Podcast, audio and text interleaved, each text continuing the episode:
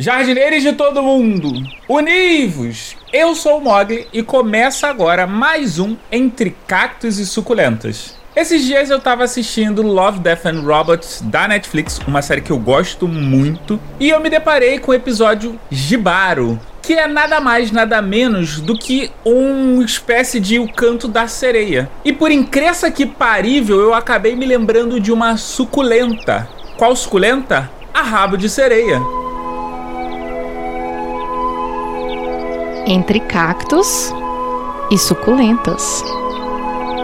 Muitas vezes chamado de rabo de sereia ou cacto rabo de sereia, a Senescius vitalis cristata não é um cacto, mas sim ela é uma suculenta na verdade. Ela é nativa da África do Sul e possui uma rotina de cuidados muito tranquilas e simples. Segundo Sérgio Oyama Júnior, bacharel em biologia pela Unicamp com mestrado e doutorado em bioquímica pela USP, a anomalia em forma de rabo de sereia ou rabo de peixe é resultado de uma mutação que induz o crescimento anômalo da espécie botânica Senescius vitalis. Trata-se da variedade cristata, que pode ser observada em diversos cactos e suculentas.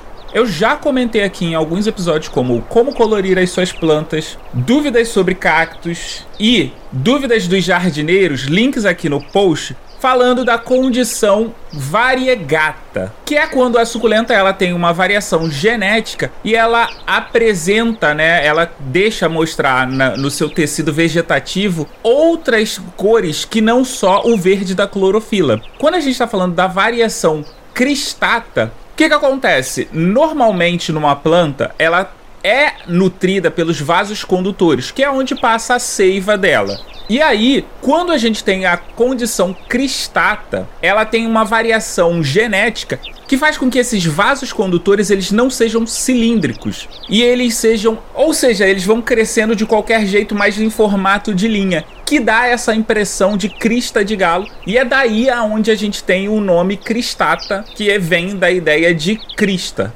Mas voltando aqui para o episódio, voltando para a gente falar sobre o rabo de sereia.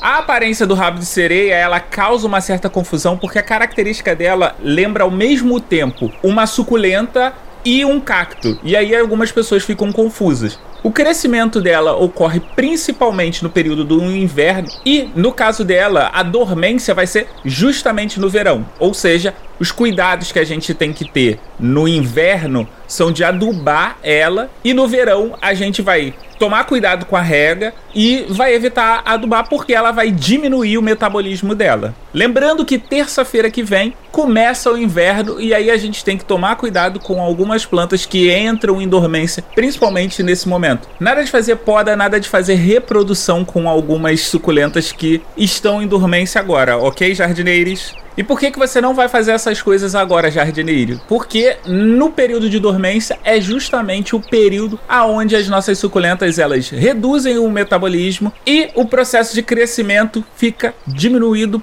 como consequência. Mas o que é que faz essa suculenta ser tão especial e tão rara? Ela se torna especial pelo fato da propagação dela. Como assim, Mogli? A Senescio vitalis cristata não se reproduz com facilidade como as demais suculentas. No momento que a gente retira uma das hastes dela para fazer uma muda, pode acontecer que ela não nasça uma planta similar, ou seja, ela pode nascer uma planta não cristata. Vale lembrar aqui que isso é uma questão de sorte. Mais ou menos, mas isso eu vou deixar para o episódio sobre suculentas cristata. Really, nigga?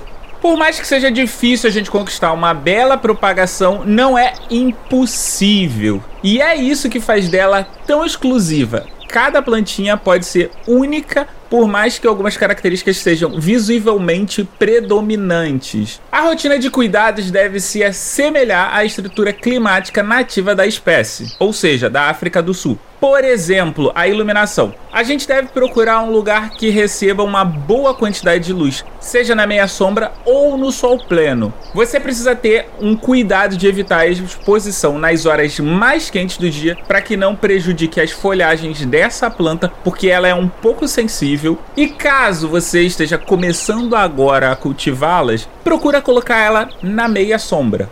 O importante é que ela receba uma boa quantidade de luminosidade. Quanto ao solo, dê preferência por substratos mais aerado, aonde o ar tenha uma ótima circulação e evite vasos grandes. Por que evitar vasos grandes? Vasos grandes tendem a reter um pouco mais de umidade, porque você tem uma quantidade maior de substrato. Isso pode fazer mal para ela. A gente vai fazendo o que? Aquele processo de coloca no vaso, depois troca e vai assim sucessivamente quando a planta exigir para você trocar de vaso, né? E aquele negócio, meu conselho final é: se você por um acaso tiver a felicidade de encontrar uma planta dessa, não deixa para comprar numa outra hora, porque essa planta é difícil de ser encontrada e pode ser que você não tenha outra oportunidade. E aí, ficou com alguma dúvida ou quer que eu fale sobre alguma planta em específico aqui? Me manda e-mail em contato arroba E se você quiser entrar em contato com a gente nas redes sociais, é só procurar por Entre Cactos e Suculentas, tanto no Twitter, Instagram ou Facebook. Você pode ouvir o Entre Cactos e Suculentas em todos os agregadores de podcasts e plataformas de streaming e inclusive no nosso site entrecactosesuculentas.com.br. Esse episódio foi editado por mim mesmo, a voz da vinheta é da Aline Hack do Olhares Podcasts. Eu vou nessa. Fui!